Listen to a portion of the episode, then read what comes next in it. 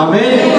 Yo quiero hoy día que usted pueda aprender algo importante, que es la vida de fe, pero la vida de fe está relacionada a tener una vida en el temor de Jehová. Entonces son dos cosas que vamos a unir hoy día por, por la sabiduría del Espíritu para que podamos entender que la vida de fe va acompañada con una vida del temor de Jehová. Si no tenemos esas dos cosas caminando juntas, vamos a ver que la fe no va a tener resultados y la fe no va a tener fuerza en su vida ni en lo que usted hace ni en lo que usted dice. Amén. Nosotros entendemos por la palabra, ¿cierto? Y lo hemos estudiado, que la fe, ¿cierto? No es una emoción. La fe es algo que Dios puso en cada uno de nosotros. Romanos capítulo 12, versículo 3 dice que tenemos una medida de fe. Diga, tenemos una medida de fe. Esa medida de fe llegó cuando recibimos a Jesús como Señor y Salvador. Entonces todos tenemos la medida de fe. Amen. Entonces, cuando dice la palabra que a través de un grano de mostaza que podríamos decirle a ese monte que se mueva y ese monte se moverá, entonces nosotros sabemos que todos podemos mover los montes porque todos tenemos una medida de fe y la semilla de mostaza es la semilla más pequeña, por lo tanto nadie puede decir que no tiene fe, nadie puede decir que no puede hacer grandes cosas porque el Señor, eh, el Señor unió todo y dijo, tú tienes fe si tuviera fe como un grano de mostaza, le dirías a ese monte que se mueva y ese monte se moverá. Entonces, ¿para qué? Para que el Señor nos dijo eso, era para que nadie tenga excusa de decir yo no puedo, yo no puedo, yo no puedo, para mí es difícil, eso de mover la montaña, de mover los problemas, de mover las dificultades, hablando, declarando. Entonces nadie ahora tiene excusa. Porque si tuviera fe como un grano de mostaza y usted todos tienen fe, porque cada uno recibió una medida de fe, como dice Romanos capítulo 12, versículo 3. A cada uno se le repartió una medida de fe. Entonces nadie de aquí que cree en Jesús, que tiene a Jesús en su corazón, nadie de aquí puede decir que no tiene fe. Porque si dice que no tiene fe, entonces tiene que recibir a Jesús como Señor y Salvador. Y si usted ya lo recibió, entonces tiene fe. Entonces tiene fe para mover montañas, para hablar a los problemas. Entonces hemos aprendido que la fe se libera con palabras. En Marcos capítulo 11, versículo 23, ¿qué dice la Biblia? Marcos capítulo 11, versículo 23, ¿qué dice la Biblia?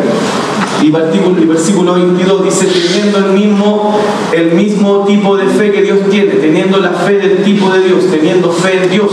Está hablando Marcos 11, 22, que si le dijéramos a ese monte, quítate y échate del mar, y no dudáramos en nuestro corazón, sino que creyéramos que será hecho lo que dices, lo que digas, eso sucederá, eso acontecerá. Entonces hay un poder en la fe, porque habla Marcos 22, tener la, fe del tipo de Dios, hay poder en la fe y hay un poder que está en la liberación de la fe, o sea, en la liberación de palabras. Por eso Jesús dijo, cualquiera que le dijera, cualquiera que le dijera, cualquiera que le dijera, diga, dijera, dijera. palabras. La, la, fe se libera con palabras.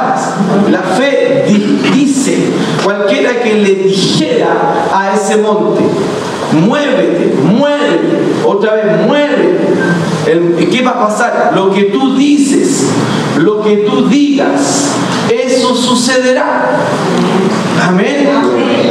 Entonces nosotros tenemos ese tipo de fe donde nosotros podemos decir cosas y llamar a la existencia lo que no es para que sea. Y aquí quiero que usted vaya al libro de Romanos, capítulo 4. Romanos capítulo 4, versículo 17.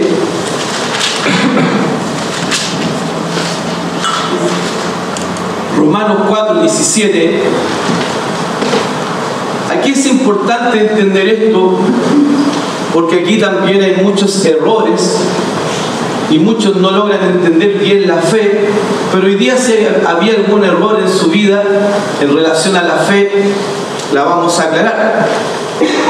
Romanos capítulo 4, versículo 17, dice el apóstol Pablo, como está escrito, te he puesto por padre de muchas gentes delante de Dios, a quien creyó, el cual da vida a los muertos y llama las cosas que no son como si fuesen. Fíjense, llama las cosas que no son como si fuesen. Entonces aquí nosotros hemos estado hablando y estudiando, ¿cierto? Que nosotros tenemos el poder de la vida y de la muerte en nuestras palabras. Proverbios capítulo 18, versículo 20-21, la vida y la muerte están en el poder de nuestras palabras. Entonces, hermano, cuando la, palabra nos está mostrando aquí algo tan profundo, porque aquí habla de, de Abraham, Abraham fue conocido como el padre de la fe. Entonces Él es conocido como el Padre de la fe porque Él se movió la fe. Amén. Entonces una de las cosas que caracterizó a Abraham de ser llamado el Padre de la fe era que Él llamaba las cosas que no son como si fuesen. Porque Dios es un Dios que llama lo que no es como si fuese.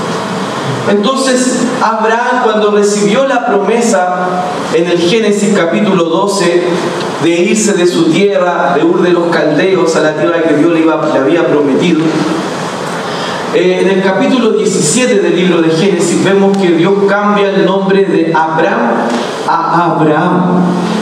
Y eso, y eso no fue por si acaso, porque la palabra Abraham, la palabra hebrea de Abraham, significa padre de multitudes. Entonces, una de las cosas que él vivió y él experimentó desde que Dios le dio la promesa hasta que nació Isaac, él tuvo un periodo de 25 años donde él vivió por la fe y creyendo que su hijo iba a nacer, creyendo que Dios le iba a ser padre de multitudes. Entonces, y él todos los días que él escuchaba su nombre, porque Dios le dio ese nombre a Abraham para que él mismo estuviese escuchando y él mismo estuviese hablando, que él era padre de multitudes. Padre de multitudes. Cada vez que llamaba, le decía a Abraham, él decía padre de multitudes. Padre de multitudes. Padre de multitudes. Él no tenía hijos. Él estaba quedando viejo. Y, él, y, la fe, y la fe llama a lo que no es. Él estaba viejo, él no tenía cómo ya tener fuerzas para tener un hijo. Pero la fe llama a lo que no es para que sea. Entonces él llamaba por la fe a su hijo, a su descendencia, no mirando el hecho que él estaba viejo.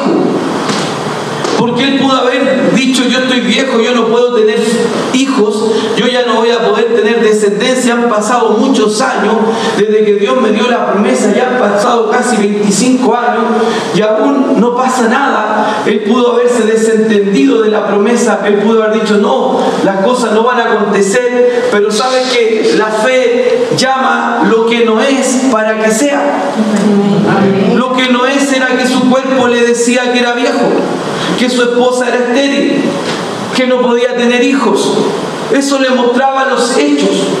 Pero la fe llama lo que no es para que sea. Lo que no es lo llama para que sea. No era, pero Dios lo llama para que sea. ¿Cómo? Con palabras. Abraham, padre de multitudes. Él decía Abraham, él se mantuvo en el mismo Romanos 4:17 dice que él se mantuvo dando gloria a Dios plenamente convencido que Dios era poderoso para cumplir su promesa.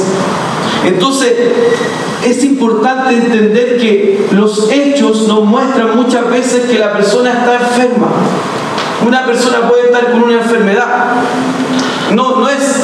¿Qué hace la fe? La fe no se queda con el hecho, reconoce el hecho. Nosotros no decimos, ah, esa persona eh, tiene una enfermedad, no, decimos nosotros, no, no tiene. Reconocemos que tiene la enfermedad, pero nosotros llamamos la sanidad por la fe. La persona tiene una enfermedad, está diagnosticado. No podemos salir de ese hecho, está diagnosticado. Lo dice, el cuerpo lo dice.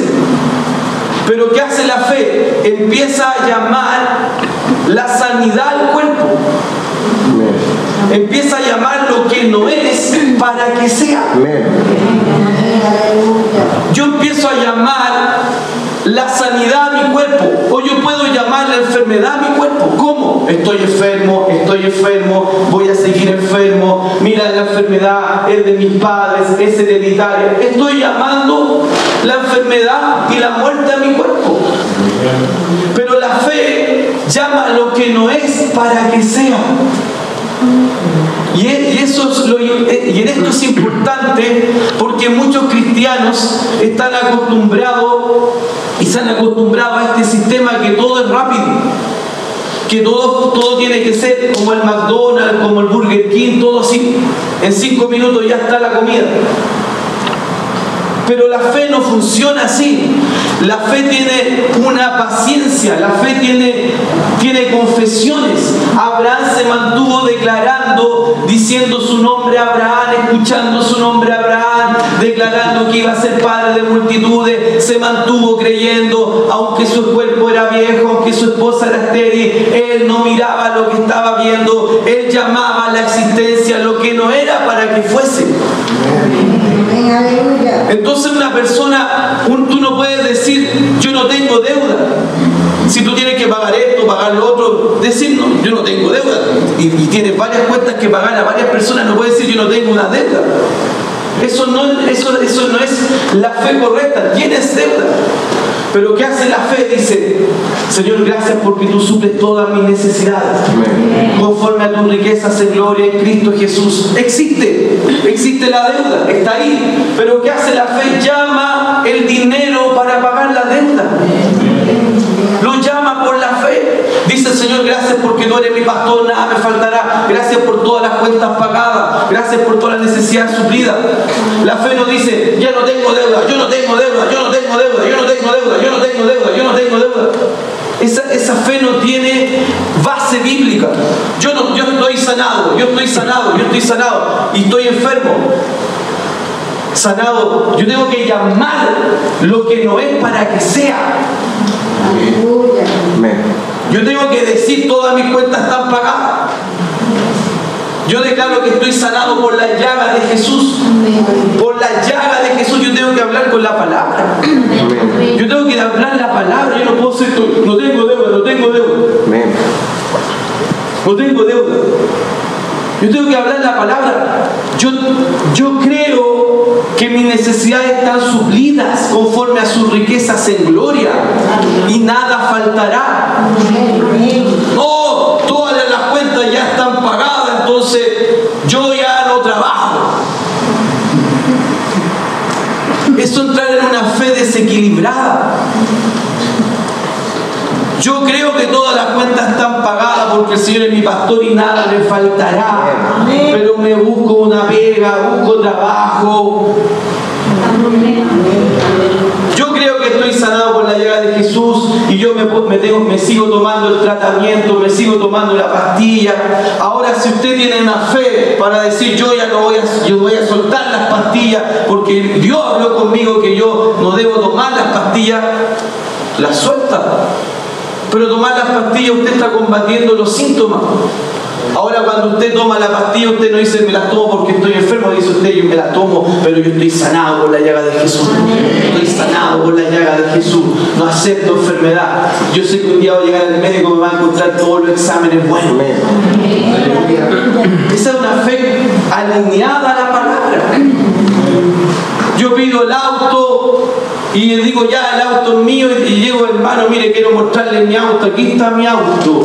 Yo ya le pedí al Señor, mire, aquí está mi auto, aquí están las llaves. Mire, empieza a hacer todo de una manera fácil. Aquí está la llave, Aquí está el auto, súbase. Eso es desequilibrio, hermano. Yo puedo decir, tengo el auto, estoy creyendo, eh, gracias por ese auto usted puede empezar a comprar la silicona, eh, eh, empezar a comprar el, renovador del neumático cuando llegue el auto. Usted, yo estoy, ¿Por qué no? Que cuando llegue mi auto, que ya es mío en nombre de Jesús, tengo todos los implementos para limpiarlo. Es una fe correcta, usted no venga a decirme a mí, ya tengo el auto, pastor, véalo, ahí está, aquí no hay nada, que por la fe. No, pues hermano, eso es ridículo. Eso es ridículo, nosotros no podemos ser ridículos. Tenemos que tener la fe correcta.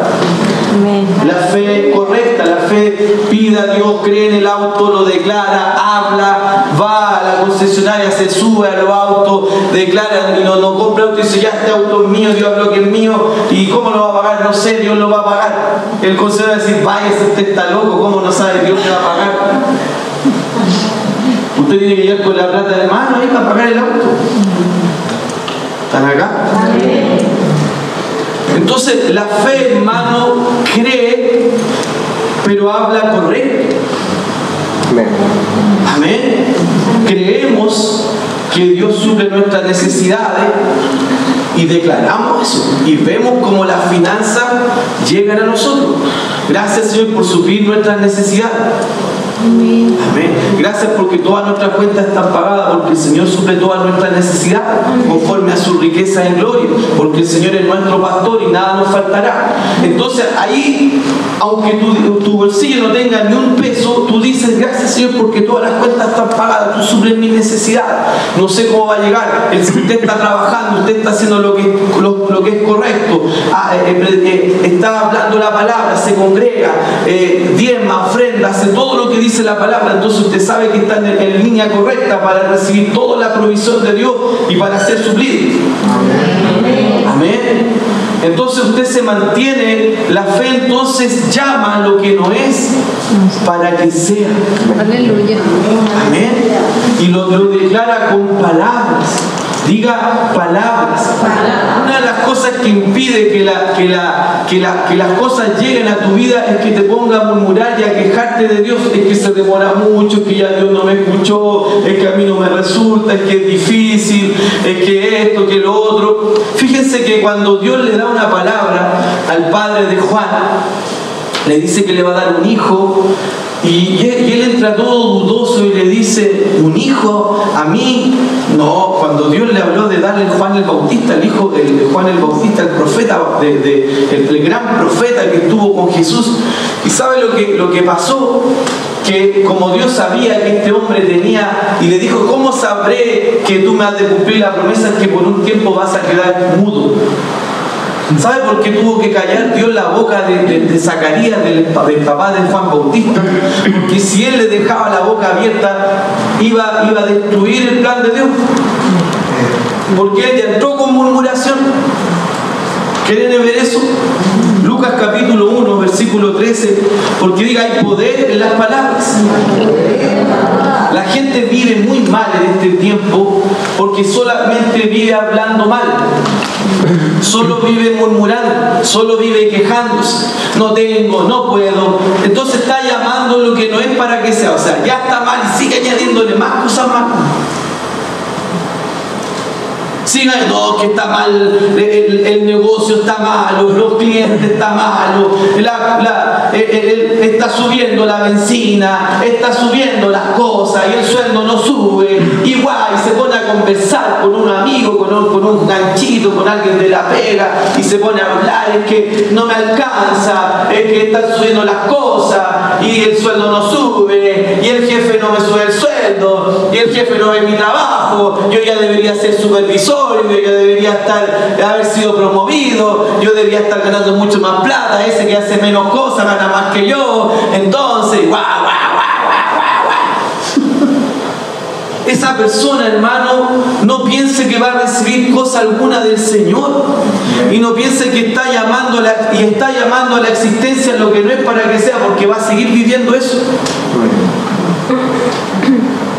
Entonces, si usted quiere vivir una vida de fe, usted tiene que cambiar su boca. Dios, Dios ya sabía que tenía que cumplir el plan y dijo a este mejor le, callo la boca para que puedan hacer Juan Bautista, para que se cumpla la palabra, que Juan Bautista meta a Jesús en el Jordán y todo lo que venía que pasar, mejor a este le callo para que nazca Juan Bautista. Le callo la boca. Porque mucha gente no está en el nivel que está por causa de la lengua que tiene. Porque habla cada tontería y no se analiza. Y habla y habla y se jacta de lo que habla y pero habla que parece que hasta es sabio para hablar porque dice la economía, entonces la bolsa de Wall Street subió, entonces ¿qué pasa? Que las inversiones, no, es que no, si todo va mal, el cobre va a ir mal porque se subió la bolsa de, de China y si va a bajar la de Estados Unidos, entonces el dólar va a subir, entonces no voy a parece que supieran lo que hablan, pero cada cosa que hablan mal le añaden y bajan y bajan las cosas. ¿Están acá? Lucas 1.13 dice, porque el ángel le dijo a Zacarías, no temas porque tu oración ha sido oída y tu mujer Elizabeth te dará luz un hijo y llamará su nombre Juan. Aquí le está hablando el ángel a Zacarías, el padre de Juan el Bautista en oración le está diciendo a Elizabeth, te dará una luz un hijo y le llamará su nombre Juan, Juan el Bautista. Versículo 18, mire lo que responde Zacarías, esto, esto a Dios lo puso ya en alerta, dijo este, mejor le callo la boca, porque dijo Zacarías al ángel, ¿en qué conoceré esto? Porque yo soy viejo y mi mujer es de edad avanzada. O sea, ¿se fijan? Abraham nunca habló así hablaba nunca, dijo, yo soy viejo y mi esposa estéril de edad avanzada. Al contrario, Abraham seguía llamando a la existencia a su hijo. Pero este hombre, como Dios ya sabía de la boca que tenía, la lengua larga, Respondiendo el ángel le dijo, yo soy Gabriel que está delante de Dios y he, sido enviado a hablarte y darte estas buenas nuevas. Y ahora quedarás mudo y no podrás hablar hasta el día que esto se haga. Por cuanto no creíste en mis palabras, las cuales se cumplirán a su tiempo. Mejor te callo la boca, te la cierro, porque la fe opera por las palabras la incredulidad también, el miedo también, la pérdida también, todo por, funciona por lo que hablamos.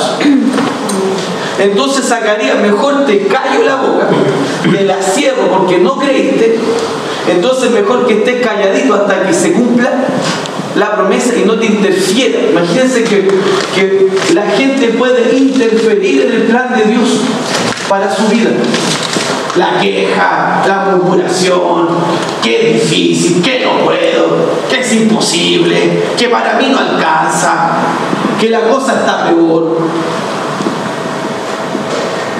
Hermano, esa manera de hablar es tu destrucción y Dios no tiene nada que ver. Aquí había un plan de Dios a ser cumplido y Dios lo tenía que cumplir de todas maneras, entonces tuvo que callarle la boca a Zacarías tú no vas a hablar ninguna palabra porque cada palabra que vas a hablar la vas a embarrar.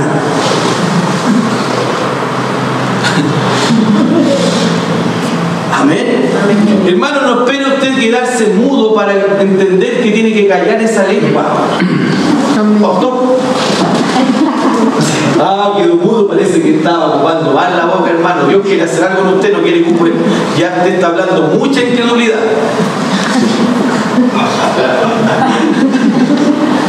¿Están acá? Entonces, hermano, el apóstol Pablo nos enseña en segunda, esto usted lo, ha leído varias veces, pero, pero démosle, más profundidad. Romanos 4, 4 13.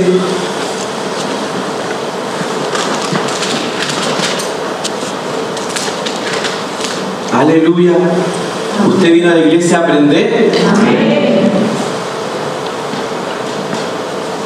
Segunda Corintios 4:13 dice, pero teniendo el mismo espíritu de fe, conforme a lo que está escrito, creí, por lo cual hablé. Creí por lo cual hablé. Por lo cual hablé. Nosotros también creemos por lo cual también hablamos. Amén. Amén. Segunda de Corintios 4:13. El versículo 17 dice, porque esta leve tribulación momentánea produce en nosotros cada, un cada vez más excelente y eterno peso de gloria, mirando nosotros las cosas que no se ven, sino las que no, mirando las cosas que se ven, sino las que no se ven Pues las cosas que se ven son temporales, pero las que no se ven son eternas. Amén. La fe cree, habla, y la fe no está mirando lo que se ve. La fe está mirando lo que no se ve. Y llama a la existencia lo que no es para que sea.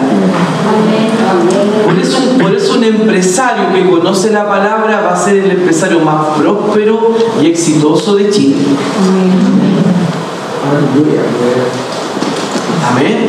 Por eso una iglesia que conoce la palabra será la iglesia más exitosa y más grande de Chile y la nación.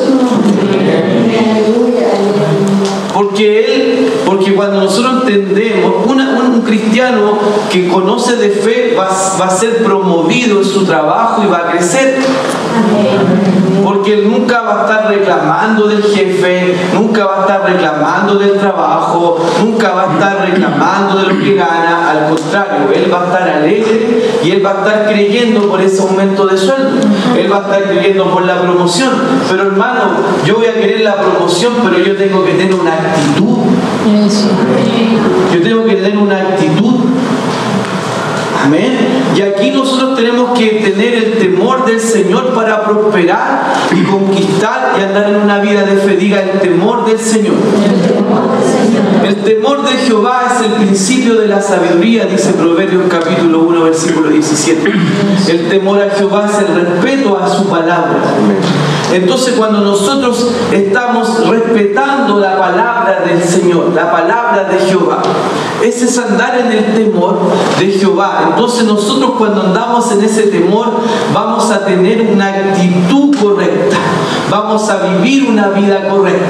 Porque cuando nosotros entendemos que andamos en el temor de Jehová, vamos a entender que, la, que Dios está siempre con nosotros. Nosotros, hay un salmo que dice, ¿de dónde me iré si tú estás ahí? Vamos al libro de Salmos. Salmo 139, versículo 7. Cuando tú andas en el temor de Jehová, tú no vas a estar eh, queriendo robar, queriendo mentir, engañar. Porque cuando, uno, cuando una persona anda en esa astucia de querer engañar, mentir,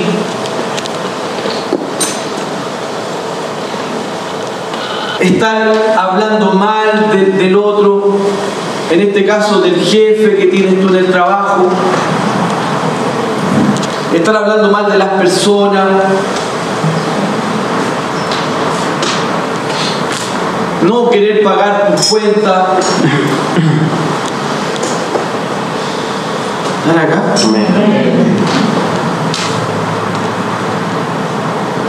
Cuando estoy con el hermano espiritual hablo bonito, ay, parece que este hermano. Y cuando estoy con otra persona del mundo que no es cristiano, hablo igual que el otro, con garabato, con palabras eh, fuertes, con garabato. Ahí la, la, fe, hermano, esa fe que te estoy hablando, de esa fe que te va a llevar a la victoria, al éxito, esa fe opera en el amor, en el temor de Jehová en una vida, en una vida correcta, en una vida de integridad, en una vida de integridad. El proverbio, te dije Salmo 139, versículo Espíritu, ¿y a dónde huiré de tu presencia? Si subiera a los cielos, allí estás tú. Y si en el Seol hiciere mi estrado, he aquí, allí tú estás. Hermano, nosotros tenemos que entender que la, omnipotencia, la omnipresencia de Dios está con nosotros en todos lados. Entonces cuando nosotros eh, vemos que las cosas no están resultando, hermano, no es el momento cuando, o sea, cuando viene el diablo a decirte, mira, todo el tiempo que tú estás declarando la palabra, todo lo que tú estás diciendo, y aún, mira cómo estás. Ahí tú tienes, ahí en ese momento el diablo te está tentando para reclamar. para decir en ese momento, sí, la verdad ha pasado tanto tiempo y aún estoy así, aún las cosas no cambian, aún estoy viviendo esta situación, pucha, ¿qué será? Y ahí empieza el diablo a destruir tu fe. Es como que él empieza, el diablo siempre lanza pensamientos para, para que tú caigas en esa trampa. Él te muestra tú, Él te muestra la verdad de la realidad que tú estás viviendo, la realidad, lo que tú estás pasando. Él te lleva a tu realidad. Él dice, mira tu realidad hoy, mira tu condición. ¿Cuánto tiempo ya llevas creyéndole a Dios, declarando la palabra? Incluso el diablo puede usar hasta un familiar para decirte esas palabras. Y mira yo que no voy a la iglesia, mira cómo yo estoy. Entonces ahí tú vas, ahí el diablo te está tentando para que tú sueltes, para que tú entres en esa murmuración y empieces a reclamar y empieces a quejarte y en esa murmuración donde la fe es destruida, la queja. En ese momento tu fe es destruida. Fíjense que José, el soñador, ¿cierto? El José que fue vendido por los hermanos. José siempre tuvo una actitud positiva, aunque él tuvo todo para reclamar. Porque él fue vendido por sus hermanos como esclavo, ser esclavo para los egipcios, él perdía todo nombre, él no era nadie, sus hijos, su esposa también iban a ser esclavos. La mujer de Potifar quiso tener sexo con él, acostarse con él, y él se arrancó de ella para ser fiel al Señor, porque él andaba en el temor de Jehová, que aunque nadie lo estaba viendo, él no se metió con la esposa de su jefe. Y fue puesto en la cárcel más encima, como que había hecho, había tratado él de violar a la esposa de Potifar.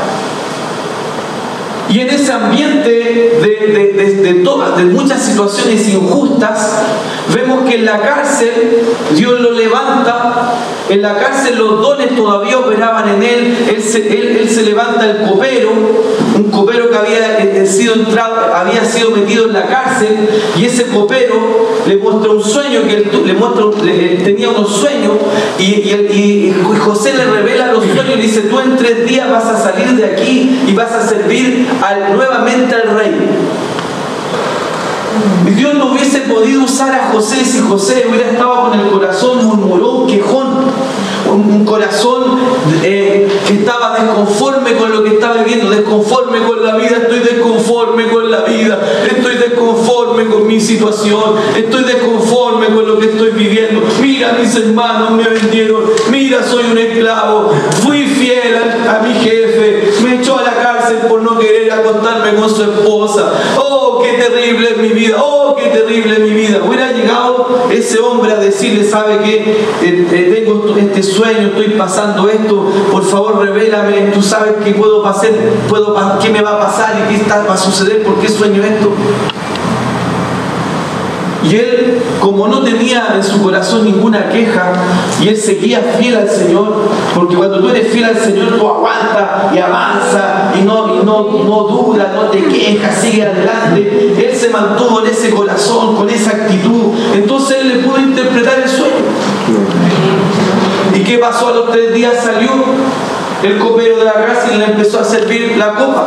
¿Y sabe qué pasó? Que ese mismo copero se recordó cuando el, su, el faraón empezó a tener estos sueños que ninguno de los de su reino le podía interpretar, ninguno sabía, el, el, faraón le decía a los grandes sabios, a los hechiceros, tenía una multitud de hechiceros, de astrólogos, de, de sabios y él decía, yo tengo un sueño que me atormenta, me atormenta y me atormenta y me atormenta y me atormenta.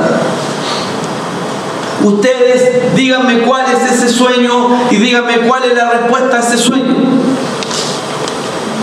Y nadie del imperio, del mayor imperio de ese tiempo egipcio, con los mejores astrólogos, los hechiceros mejores que había, los mayores eh, sabios de, ese tiempo, los mejores científicos de ese tiempo, estaban ahí y nadie le podía decir el sueño y tampoco obviamente darle la solución al sueño. Y estaba tan bravo, estaba tan bravo el- el faraón que los iba a matar a todos. Iba a matar a todos porque ninguno le era capaz de responder para qué le estaba pagando el sueldo a puro inepto. Eso fue lo que pensó. Le estoy pagando un medio sueldo, lo tengo lo mejor. Y ninguno de ustedes ineptos son capaces de interpretarme el sueño y decirme ¿y por qué estoy soñando esto y qué está pasando. Y sigo durmiendo mal y sigo con estas pesadillas. Los voy a matar a todos, estoy inepto. Y ahí estaba el copero. El copero que había salido de la cárcel y se acordó de quién? Chichín, José, que le había interpretado el sueño y se lo había dicho tal, tal como él iba a ser. Y lo mandaron a llamar. Y José, como él no tenía rencor, como él no estaba quejándose,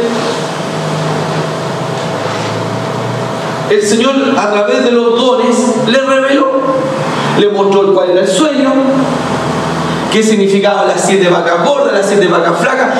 Él no tenía idea del sueño, Dios le mostró todo lo que estaba soñando el faraón. Porque así faraón le pedía, ustedes tienen que decirme qué estoy soñando y cuál es la respuesta a ese sueño. Pero yo no les voy a contar, ustedes tienen que decir. Porque si yo les cuento, ustedes van a poder interpretarlo. Pero ¿qué pasa? Que José oró, Dios le mostró el sueño, le mostró la revelación del sueño y le mostró además qué hacer.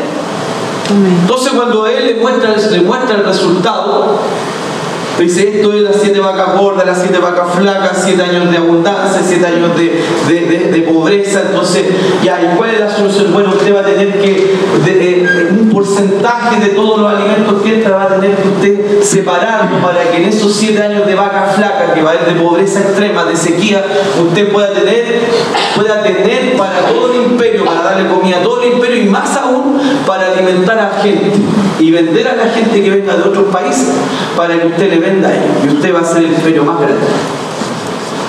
Ya, tú vas a hacer ese trabajo. Y, y ninguno va a tener más poder después de mí que tú aquí en, en este reino. Entonces, hermano, cuando nosotros andamos en el temor de Jehová, vamos a tener el corazón de José. No vamos a estar quejándonos, murmurándonos, pucha que soy el pobrecito, a mí nunca me alcanza, pucha a mí que soy, que soy, que nada me resulta, pucha que tengo mala, mala pata, todo me sale mal. Hermano, José tenía todos los argumentos para decir que él nada le salía bien, que nadie lo quería, que era un pobrecito, que era un pobre, que era un esclavo, que todo le salía mal. ¿Saben cuántos años pasó para que se cumpliera la promesa, el sueño que Dios le dio, que, puso envidia a los hermanos, que por eso lo vendieron, que cuando las espigas se, se, se mostraban delante de él, que eran los hermanos? Pasaron 12 años. 12 años donde él se mantuvo fiel. Entonces, querido hermano, la fe, la fe que nosotros enseñamos acá es una fe real, es una fe que funciona, pero una fe que va acompañada con el temor a Jehová. A la gente no le resulta muchas cosas, muchos han llegado aquí, no les resulta, no les resulta hermano porque creen que esta cuestión es McDonald's. Que la iglesia es, es- que yo creo, declaro y ya la cosa se, se transmite inmediatamente al otro día, ya tengo todo. Hermano, tú, no, tú tienes que tener, añadir a tu fe, Dios te va, hermano, de 10 años de errores financieros, de 10 años de deuda, ¿tú crees que al mañana Dios te va a dar la solución así? Puede ser que a lo mejor lo pueda hacer con, algo, un milagro, porque Dios Dios de milagro. Pero ¿sabes qué? La, la, la, mayoría de las veces Dios no trabaja así porque así la gente no crece. Así no crece la gente.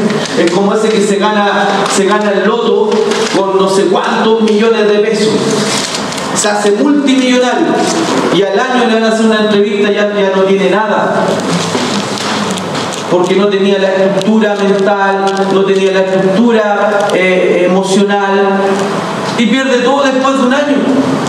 Entonces hay cristianos, hermanos, y, por eso Dios trabaja paulatinamente, por eso vemos como, como con Abraham fue paulatino, 25 años para hacerlo el padre de multitudes. A, José pasaron 12 años para hacerlo, cierto, el emperador, el segundo a bordo del mayor imperio, que al final, ¿qué trajo? todo Israel se vino a vivir, todo Israel se vino a vivir a Egipto porque todo el mundo iba, iba, iba a perecer por este tiempo de sequía. Y que se preservó la descendencia donde iba a nacer Jesús por causa de que José se mantuvo fiel. Entonces, hermano, si, si, si alguien te murmura y se queja de las cosas de la palabra, hermano, tú no caigas en la trampa del diablo. Tú sé fiel al Señor, está escrito y quédate firme. Ah, sí, esa, esa de la fe que enseña ayer el apóstol Christopher no funciona, porque yo he declarado, viste, mira, todavía tu hijo está con el problema, mira, todavía tus finanzas están ahí. Hermano, persevere sea perseverante, declare, no llame a la existencia lo que no es para que sea. Permanezca firme en lo que ha oído. Manténgase. Hebreos capítulo 2, versículo 1 nos da una palabra de mantenernos eh, eh, firme en lo que hemos oído. Hebreos capítulo 2. Aleluya. Voy a leerlo en la, en la NBI, que me gustó esa versión. Debemos prestar atención a la palabra, ¿cierto?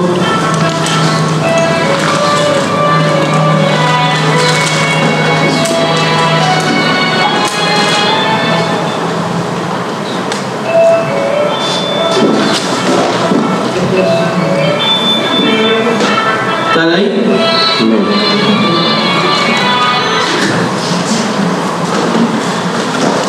Por eso, voy a leer la NBI de Hebreos 2.1. Por eso es necesario que prestemos más, fíjense, que prestemos más atención a lo que hemos oído.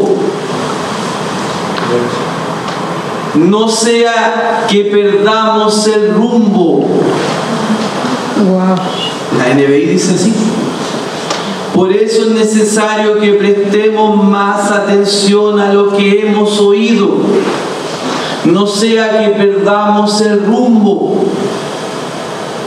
Hermano, hoy día Dios nos está dando lineamientos claros, rumbo, fijar bien el, horizonte para dónde va, la, para dónde va la, la, fe, para dónde va tu vida. Porque la vida de fe no va a funcionar si tú no andas en el temor de Jehová. Y el temor de Jehová te va a hacer, te va, te va a llevar a ser fiel a tu esposa, aunque tu esposa no esté contigo. Te va a llevar a no mentir cuando no hay, no está algún líder que te está viendo. el temor de Jehová te va, te va a llevar a, no, a no robarle a nadie, aunque sea un kilo de azúcar.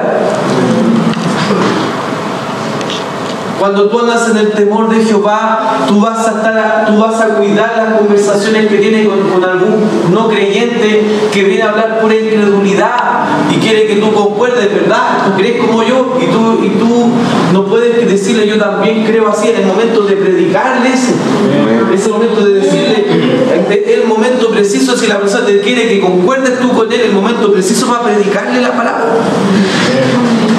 Y muchas veces tú mismo oras pidiéndole, Señor, dame una oportunidad para predicarle a esa persona la palabra. Y cuando Él te empieza a hablar una cantidad de, de de murmuraciones, de quejas, ¿y tú qué opinas? Ahí es el momento pa, de llevarlo a la palabra, de enseñarle la palabra. Y no de entrar mismo, en esa misma nube de oscuridad que está sobre esa persona.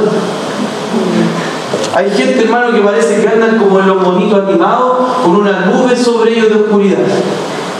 Su rostro está oscuro, lo que hablan está oscuro. Y nos quieren poner esa nube a nosotros. Usted no acepta esa nube, esa, influencia satánica sobre su alma. Usted tiene que ser fiel al Señor en todo lugar, en todo tiempo. Hay gente, hay cristianos de, esta misma iglesia que están queriendo agradar más a las personas que a Dios. Y eso, y eso es idolatría, lo que Dios hablaba con mi esposa, idolatría. Cuando tú quieres agradar más a un hombre que a Dios, eso es idolatría. Tú tienes que buscar agradar al Señor. Y si esa persona te está hablando incredulidad, duda, pero es un papá, es tu papá, es tu abuelo, es tu primo, es, tu hijo, pero te está hablando incorrecto, tú no tienes que aceptar eso. Tú tienes que decir eso no es así. Si tú aceptas eso, es idolatría, porque tú estás, estás eh, poniendo en primer lugar eh, el, sentimiento de, la persona, lo que, lo, que, lo que está pasando por su mente, lo que está diciendo, para no perder la relación. Porque si yo le digo que no es así, capaz que se enoje conmigo y no me quiera hablar más. Hay gente, hay cristianos que son tan, tan tímidos que cualquier cosita, cualquier gente lo intimida. Y nosotros no podemos ser intimidados, hermano. el, creyente tiene que tener una postura firme, una convicción que cuando te dicen, te dicen no, es que, es que las cosas no van a funcionar. El, el cristiano dice, no, yo creo que las cosas van a funcionar. Entonces nosotros tenemos que ponernos firmes en las cosas de Dios. Si no, no somos firmes con, las cosas del Señor, hermano, eh, no, es, no va a ser problema del Señor tu avance. Porque en medio de los peores escenarios, Abraham estaba en los peores escenarios. José estaba bajo los peores escenarios. Las peores condiciones.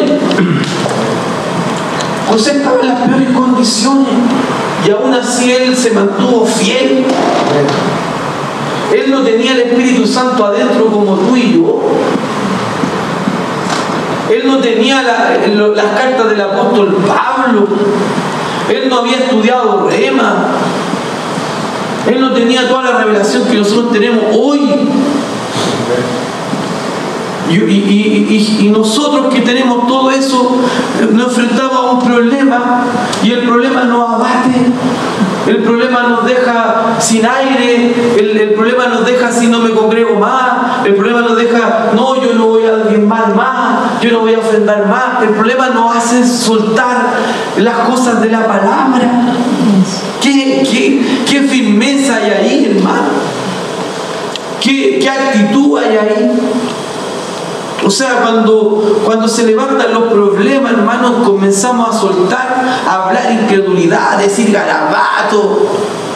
No aparece una persona que nos trata mal en un kiosco a garabato y empezamos a, tirar, a tirarle garabato.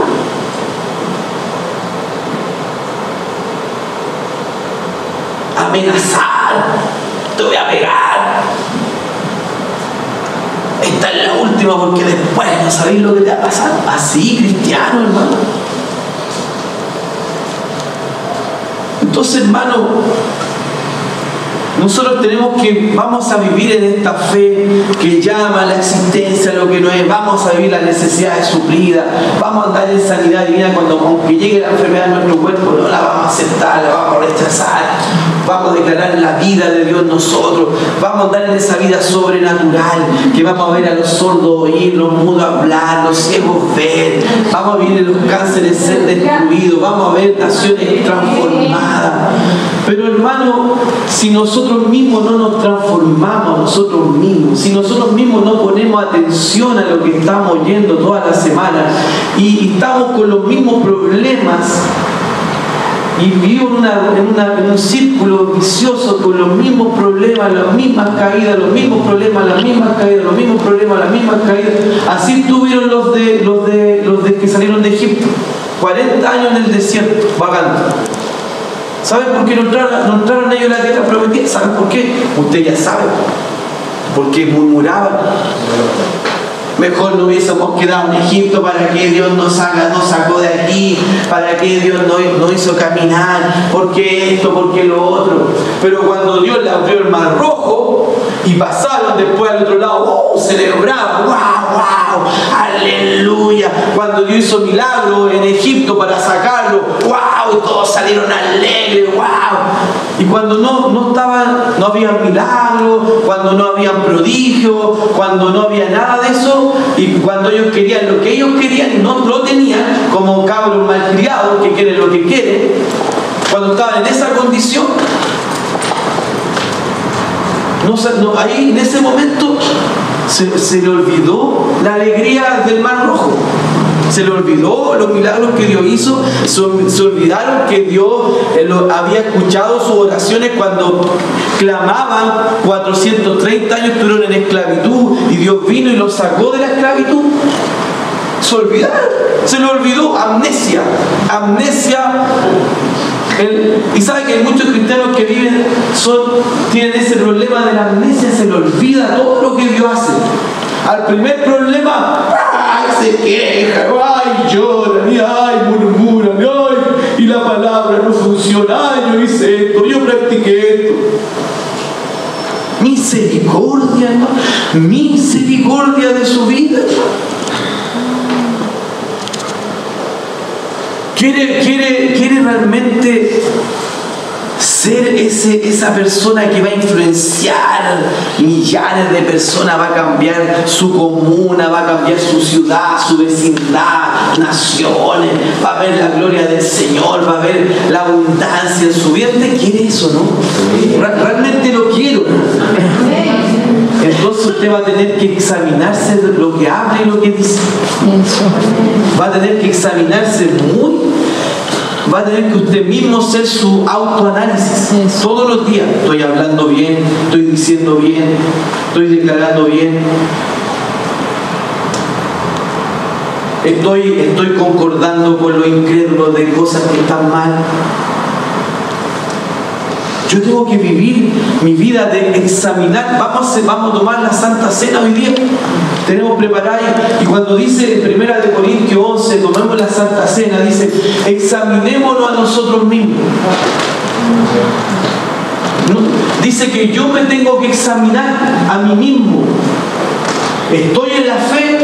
Por eso que la palabra dice Jesús, cuando venga a la tierra hallaré fe, hallaré fe. Porque dice los tiempos serán peligrosos, los últimos tiempos serán tiempos peligrosos, tiempos como nunca antes hubo. Primera Timoteo capítulo 3, lo estudiamos. Entonces, imagínense cómo están los tiempos, de adversidades, situaciones difíciles. La gente vivirá en fe o hallaré fe, Jesús dijo, porque si con problemas tan pequeñitos con situaciones tan pequeñas.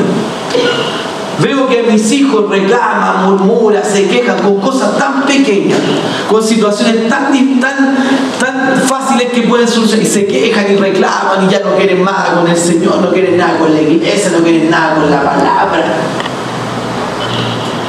¿Será que van a, va a haber fe cuando estemos ya final, final, final, cuando la cosa esté cada día peor? O estarán todos los ay, pobrecito, mi vida, mátame, Señor, mejor me voy al cielo.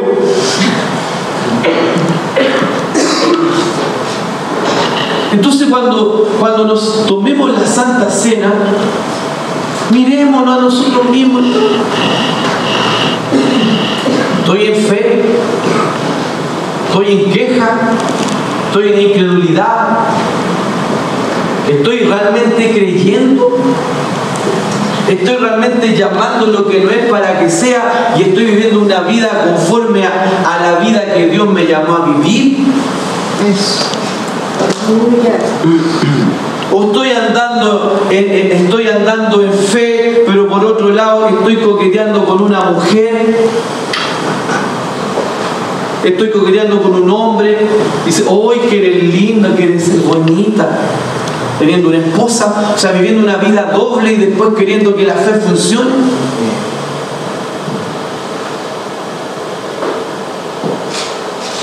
Una vida doble, de doble, de doble personalidad, hermano, no va a recibir nada del Señor la gente de doble ánimo. Con el pastor dice, oh, todo, todo está bien, nada faltará. Y después se va con la esposa y la llena de incredulidad. No, la cuestión está mala, la pega está mala, todo está mal. ¿Qué significa eso, hermano? Eso no es andar en el temor a Jehová. Eso no es andar en respetar a la palabra. El pastor enseña, no murmure de su hermano, ore por sus líderes, no se queje el uno del otro, bendiga el uno al otro. Termina la reunión y empieza, oye, viste el hermano cómo estaba sentado. ¿Viste el otro que hizo esto? Misericordia, ¿dónde estuvo usted? ¿En qué prédica estuvo usted? ¿En qué prédica estuvo usted?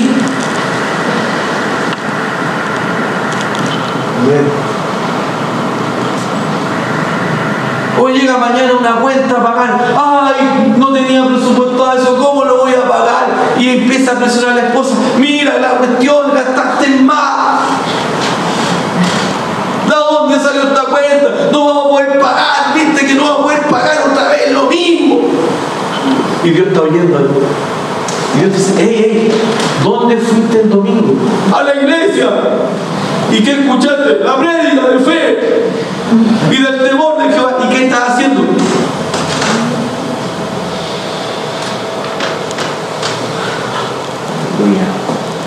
Entonces, hermano, esto de ser cristiano no es un juego. Aquí usted no viene a, a una reunión social. Aquí usted viene a crecer, a avanzar, a tener sabiduría. Por eso que, cuando andamos en sabiduría, crecemos. Eh, la sabiduría que había en, Daniel, la sabiduría que había en José, esa sabiduría que era en el temor de Jehová que ellos no trazaron, los, los llevó al éxito. Cuando tú andas en esta sabiduría, dice riqueza y honra y largo años de vida, dice los proverbios. Riqueza y honra y largos días de vida es el resultado de la sabiduría. Y hermano, y usted aquí está aprendiendo la sabiduría de lo alto. Entonces, hermano, usted tiene, usted va a ir, va a ir de, de, gloria en gloria, va a mejorar su vida en todos los aspectos, pero usted no puede no querer cumplir una parte palabra. Saúl perdió la unción, perdió el reinado, porque él no obedeció completamente al mandato. Vas a ir Saúl, el rey Saúl, vas a ir a esa nación, la vas a destruir completamente, no vas a dejar nadie, ni niño, ni anciano, ni hombre, ni animales, vas a matar a todos y no vas a traer nada de ahí. El profeta Le dio la orden de parte de Jehová. ¿Qué hizo Saúl? Obedeció a medio. Ya, el vencimos, se trajo los mejores animales, se trajo al rey, se trajo los, mejores, los, mejores tesoros. Y después llega, llega donde el profeta y le dice, yo obedecí. ¿Qué? ¿Qué le vamos a Samuel?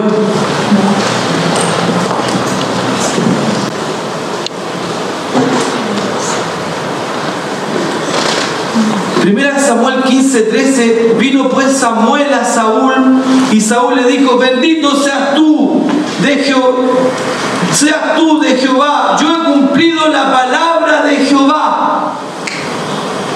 Yo he cumplido, le dice el, el, Saúl dice, yo he cumplido la palabra de Jehová el 23 le dice el profeta, porque como pecado de adivinación es la rebelión, sabe que es rebeldía Ahí le quita el reinado como pecado de adivinación en la rebelión. O sea, es, es, pecado de adivinación, es como más que la adivinación, es al mismo nivel que ese en la rebelión. O sea, es no hacer lo que Dios te dice que haga.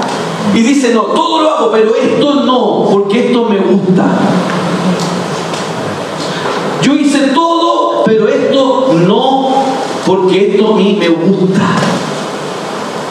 Esto voy a hacer todo lo que tú dices, Señor, pero esto no lo voy a hacer porque esto a mí me gusta. Eso para Dios es rebelión. Saúl hizo todo lo que Dios le dijo, pero